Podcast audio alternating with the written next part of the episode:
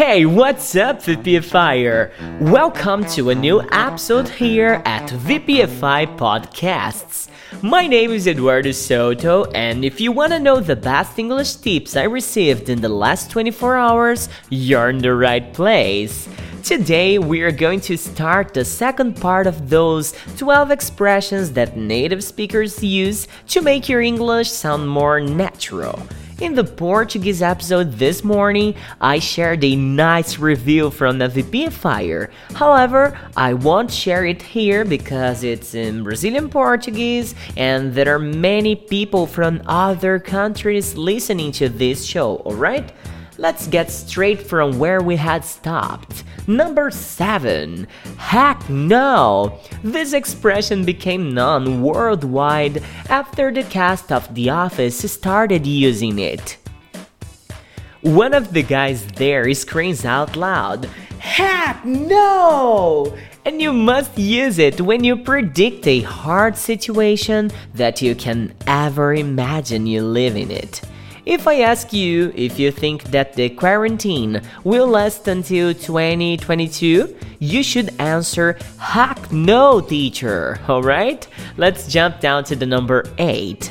No way! Depending on the intonation here, this expression can have a different idea too, okay? If somebody asks you something like, Will you go to the party with your sister? You can say, No way, we're not going together. Let's say that this expression is a way of saying uh, no with a lot of power, alright? Jumping down to number 9, I think so.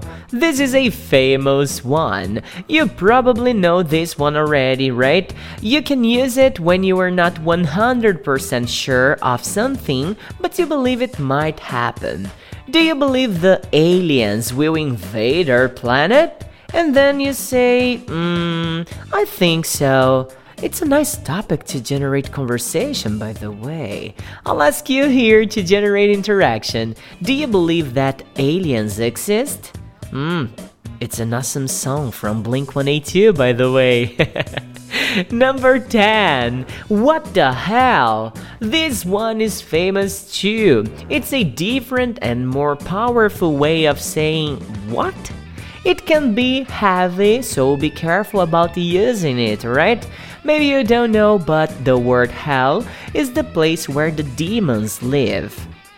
And here I am to ask you again do you believe that demons exist?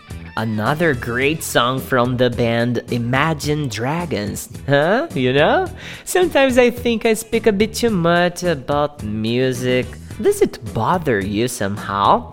I hope it doesn't because I won't change anyway. Number 11. Never mind. You can use this expression when you're trying to make people stop a fight or when you're speaking with somebody and this person doesn't seem to be really interested in what you're talking about. You can just say, never mind.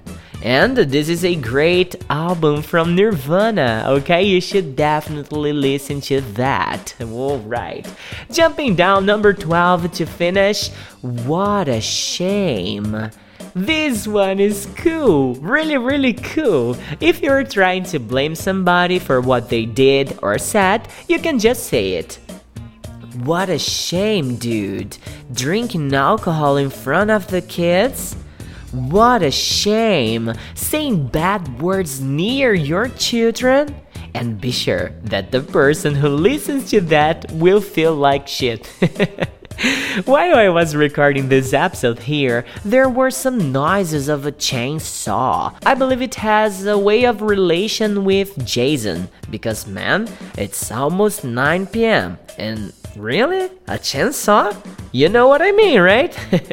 anyway, it's another week closed successfully. I delivered all the episodes that I promised to you. Hopefully, you enjoyed all the content you learned here with us this week because I learned a lot teaching you too. Now it's time to go home and turn off my PC because it's 9 pm already and the Saturday is almost over. I want to thank you all for being listening to our show and if you really like what we produce over here, help us get further and further. Be part of our VPF Army and share our links from the YouTube channel, our learning platform, and of course, our podcast episodes too. Send me a message on WhatsApp. The number is plus 55 16 997 522487, okay? Or on our Instagram at eh, Você Pode Falar Inglês. And keep this in mind, VPFIer. A little bit by day and your goal will be accomplished. Eduardo Souto from VPFI out!